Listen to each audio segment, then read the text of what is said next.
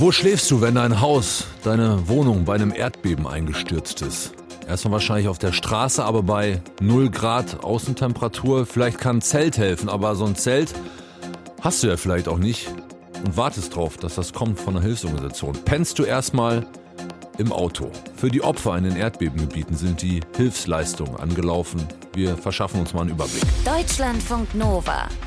Kurz und heute. Mit Till Hase. In der Türkei und in Syrien ist die Lage nach dem heftigen Erdbeben weiter katastrophal. Die Zahl der Toten steigt immer weiter. Mittlerweile sind es über 15.000. Wir schauen auf die Lage und vor allem darauf, wie die internationale Hilfe läuft. Zusammen mit Julian Cooper aus den Deutschlandfunk Nova Nachrichten. Wir haben jetzt Tag drei nach dem Erdbeben. Gibt es überhaupt noch eine Chance, Leute lebend unter den Trümmern da zu finden? Also die Überlebenschancen, die sinken im Moment ultra schnell. Ab Tag 3 heißt es, wird es kritisch. Rein theoretisch kann ein Mensch laut technischem Hilfswerk sogar fünf bis sieben Tage unter Trümmern überleben. Dafür müssen aber die Bedingungen total gut sein. Die Trümmer müssen so eingestürzt sein, dass eine Art Hohlraum entsteht, wo der Verschüttete liegt. In der Türkei bestehen da grundsätzlich ganz gute Chancen, weil laut THW viele Häuser aus geschütteten Betonplatten bestehen. Der Mensch muss aber zusätzlich irgendwie noch an Wasser rankommen, zum Beispiel durch Regenwasser, das in diesen Hohlraum reintropft. Und dann gibt's noch das Thema Wetter. In der betroffenen Region in der Türkei, da ist es ja relativ kalt, Temperaturen so rund um 0 Grad. Das ist einerseits gut, weil der Körper dann auf Sparmodus schaltet und der Organismus nicht so viel verbraucht. Andererseits darf es aber auch nicht so kalt sein, dass Menschen erfrieren. Das ist also eine ganz schwierige Lage zum Überleben. Und es hört sich nicht so richtig gut an. Gibt's denn auch gute Meldungen, Erfolgsmeldungen? Ja, auf jeden Fall. Also rund 64 Stunden nach dem Beben wurde ein 24-Jähriger gerettet. In der Provinz Hatay konnte eine 75-Jährige 60 Stunden nach dem Beben aus den Trümmern befreit werden. Und sogar in einer südlichen Provinz in der Türkei wurde ein sieben Monate altes Baby lebend gefunden. Solche Nachrichten sind es dann auch, die die Einsatzkräfte antreibt, erstmal weiterzumachen und weiterzusuchen. Insgesamt sind mittlerweile mehr als 100.000 Helfer in der Erdbebenregion im Einsatz. Auch aus Deutschland, zum Beispiel eine Rettungs- und Bergungseinheit des THW mit 50 Einsatzkräften und vier Hunden. Wir haben hier eben mit einem Unternehmer aus Hamburg gesprochen, der will kommende Woche mhm. zwei 40-Tonner runterschicken. Was ist so grundsätzlich mit Hilfslieferungen? Ist schon was unterwegs aus Deutschland?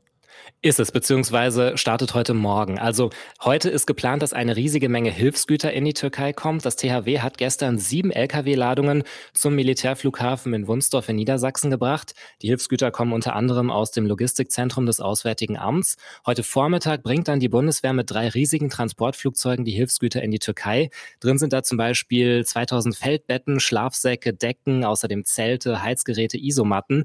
Genau das wird auch dringend gebraucht, sagt dieser Mitarbeiter der Hilfsorganisation Roter Halbmond in der Türkei. Momentan sind Zelte gefragt. Alle wollen seit drei Tagen nur Zelte.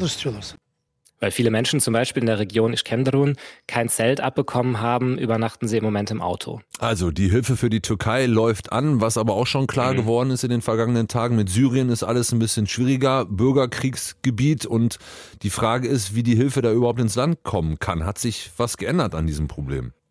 Nur wenig. Es gibt einen Lichtblick. Internationale Hilfsgüter konnten auch vor dem Beben schon nur über einen Grenzübergang rein. Bab al-Hawa zwischen der Türkei und Syrien. Grundlage ist eine Resolution des UN-Sicherheitsrats, mit der die Hilfe für die Menschen in den nicht vom syrischen Regime kontrollierten Gebieten sichergestellt werden soll. Dieser eine Grenzübergang bzw. die Straße, die daher verläuft, die wurde durch das Erdbeben beschädigt. Und die gute Nachricht ist, die Straße ist jetzt so weit repariert worden, dass Hilfsgüter wieder transportiert werden können. Die Weltgesundheitsorganisation kann so die Opfer in Nordsyrien mit Notfallmaterial aus einem Lager in der Türkei versorgen. Oliver Hochedetz von den Maltesern International sagte im ZDF, dass das höchste Zeit wird. Die Eindrücke sind natürlich äh, dramatisch, wie die Lage. Wir sehen viele Menschen, die auf den Straßen hier sich eine Unterkunft eingerichtet haben. Wir sehen traumatisierte Menschen. Wir sehen Menschen, die auf LKWs äh, sich Unterkünfte provisorische eingerichtet haben. Außerdem soll heute die erste Frachtmaschine mit WHO-Material Richtung Damaskus starten, die zweite soll morgen ankommen. Schauen wir nochmal in die Türkei. Da gibt es Meldungen eines Internetbeobachtungsdienstes, dass der Zugang zu Twitter bestrengt wurde. Was ist da genau dran? Da gibt's gerade richtig viel Kritik an der türkischen Regierung. Auch Twitter wird eigentlich im Land dafür genutzt, die Hilfe in den Erdbebengebieten zu koordinieren. Die Organisation NetBlocks, die berichtet davon, dass Twitter durch mehrere Internetanbieter in der Türkei im Moment beschränkt wird. Der Politikwissenschaftler Burak Çopur kann das im ersten nicht verstehen. Das zeigt, welche Prioritäten Präsident Erdogan in einer solch schlimmen äh, Notsituation eigentlich äh, hat, nämlich Repression und Unterdrückung statt Rettung und Hilfe der Menschen. Mhm.